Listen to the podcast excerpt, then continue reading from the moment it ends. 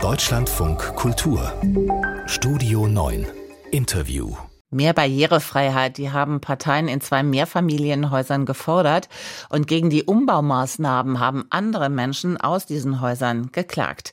Heute entscheidet der Bundesgerichtshof über die Verfahren, aber wie barrierefreies Bauen wirklich geht, weiß die Architektin Katrin Klima. Guten Morgen, Frau Klima.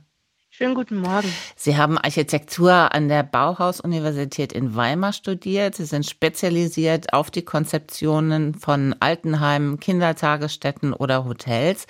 Was sind denn die typischen Konflikte, die bei barrierefreiem Bauen und bei barrierefreiem Umbauen entstehen können? Ich würde gern die äh, Themen trennen, nämlich den Neubau und den Altbau. Okay. Denn denn äh, im Bereich des Neubaus sind äh, viele Punkte gar kein Konflikt. Wir denken an einen barrierefreien Zugang zu einer Wohnung, weil im Neubau wird es häufig Aufzüge geben.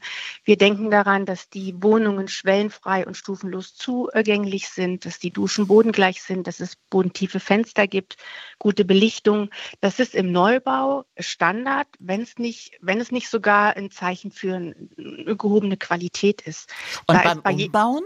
Genau. Beim Umbauen wir, können wir je nach Projekt gleich an der Wohnungseingangstür oder an der Hauseingangstür ähm, die ersten Probleme haben. Da gibt es Stufen, da gibt es Treppen, es gibt vielleicht ein enges Treppenhaus ohne Aufzug, die Bäder sind zu klein, es gibt vielleicht nur Badewannen statt äh, einer Dusche. Und alles, was im Neubau Standard ist und einfach zu lösen, kann im Altbau kompliziert sein. Und wahrscheinlich auch teuer wahrscheinlich auch das kommt drauf an. Also man kann das nicht pauschalieren, ähm, aber es kann sein, dass ein Umbau oder zum Beispiel die, die äh, Zugänglichkeit eines Hauses, wo eine Treppe davor ist, aufwendig und teuer ist. Ja. Ist ein gutes Bauen und ein Maximum an Barrierefreiheit per se ein Widerspruch? Nein. Ähm, ich möchte äh, sagen, ähm, wichtig ist, dass, dass, dass ein Umdenken stattfindet, dass wir ähm, uns äh, auf die individuelle Bauaufgabe einlassen und dass wir genügend Zeit haben, darüber nachzudenken, wie kann man äh, bestimmt, dieses bestimmte Problem an bestimmten Häusern individuell lösen.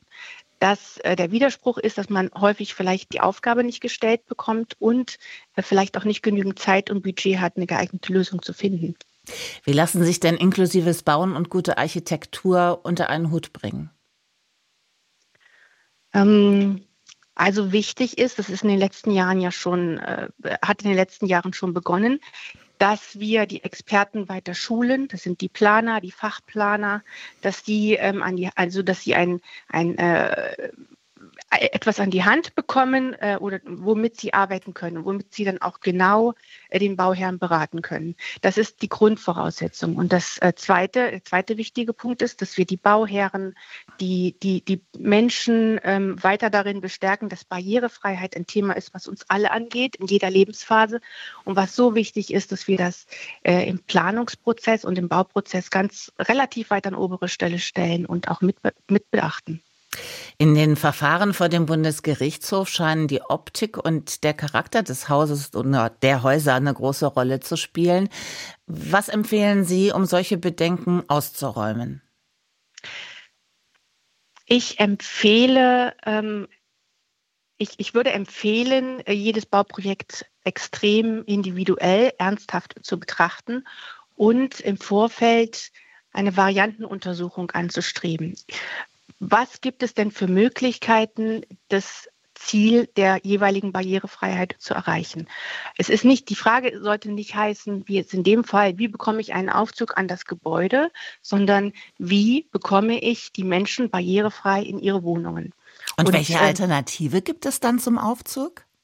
Also ich kenne jetzt, ich kann jetzt diesen konkreten Fall nicht äh, konkret beurteilen, weil ich die Pläne nicht kenne. Mhm. Aber äh, die Frage wäre ja zum Beispiel, wie komme ich, wie könnte man das denn noch machen, wenn es im Vorderhaus einen Aufzug gibt? Kann man da Synergien nutzen? Könnte man vielleicht Laubengänge bauen, dass alle diesen Aufzug nutzen? Oder ähm, wie könnte man es noch schaffen, ähm, da die Wohnungen zu erschließen? Wann haben Sie das letzte Mal die Erfahrung gemacht, dass Ihnen eine coole architektonische Idee zerschossen worden ist mit dem Argument, das funktioniert nicht für Ältere oder für Menschen mit Behinderung? Das passiert, wenn man die Barrierefreiheit stiefmütterlich im Planungsprozess beachtet, missachtet. Wenn man ein tolles Projekt plant und nicht daran denkt, dass da Menschen mit Rollstühlen oder auch einfach Familien mit Kinderwagen auch hineinkommen müssen, ähm, dann kann das sein, dass es hinterher auffällt und dass wir dann sagen müssen, oh, jetzt müssen wir die aber auch noch hier ins Haus bekommen. Wenn wir das von vornherein mitdenken, dann ähm, sollte es eigentlich immer eine harmonische, gute Lösung geben zwischen Architektur und Barrierefreiheit. Wir haben eben schon mal kurz über das Geld gesprochen, aber wie lässt sich denn Barrierefreiheit kostengünstig gestalten? Ist, vielleicht muss man die Frage anders herumstellen, was bringt Barrierefreiheit für Mehrwerte? wenn wir darüber reden, dass wir bodengleiche Duschen in den Wohnungen zum Standard machen, dass wir ähm, alle Menschen da hochbekommen, ähm, dass wir bodentiefe Fenster äh, mitplanen, damit man später, wenn man vielleicht nur noch sitzt oder liegt, auch rausschauen kann, dann sind es Themen, die das Gebäude aufwerten. Nicht nur, weil ich einen größeren Nutzerkreis habe, der da drin wohnen kann, sondern weil es per se auch etwas ist, was wir dem, hatte ich vorhin äh, angedeutet, eigentlich dem höherwertigen Wohnungsbau äh, zuordnen. Und damit könnte man sagen, dass eine barrierefreie Architektur auch einen höheren Wert hat. Jetzt denke ich an die Babyboomer, die gleich oder bald in Rente gehen. Ist die Architektur denn darauf ausreichend vorbereitet? Es gibt viele Wohnungen, die nicht barrierefrei sind. Ähm, es gibt häufig die Probleme, dass die Menschen eben nicht in ihren Wohnungen bleiben können. Daran müssen wir noch arbeiten. Die Politik versucht das. Die Bauordnungen wurden in den letzten Jahren verändert. Wir sind da auf dem Weg, das in die richtige Richtung zu schubsen, aber es ist erst der Anfang. Die Architektin Katrin Klima über barrierefreies Bauen in Deutschlandfunk Kultur. Und ich sage ganz herzlichen Dank fürs Gespräch. Ich bedanke mich auch.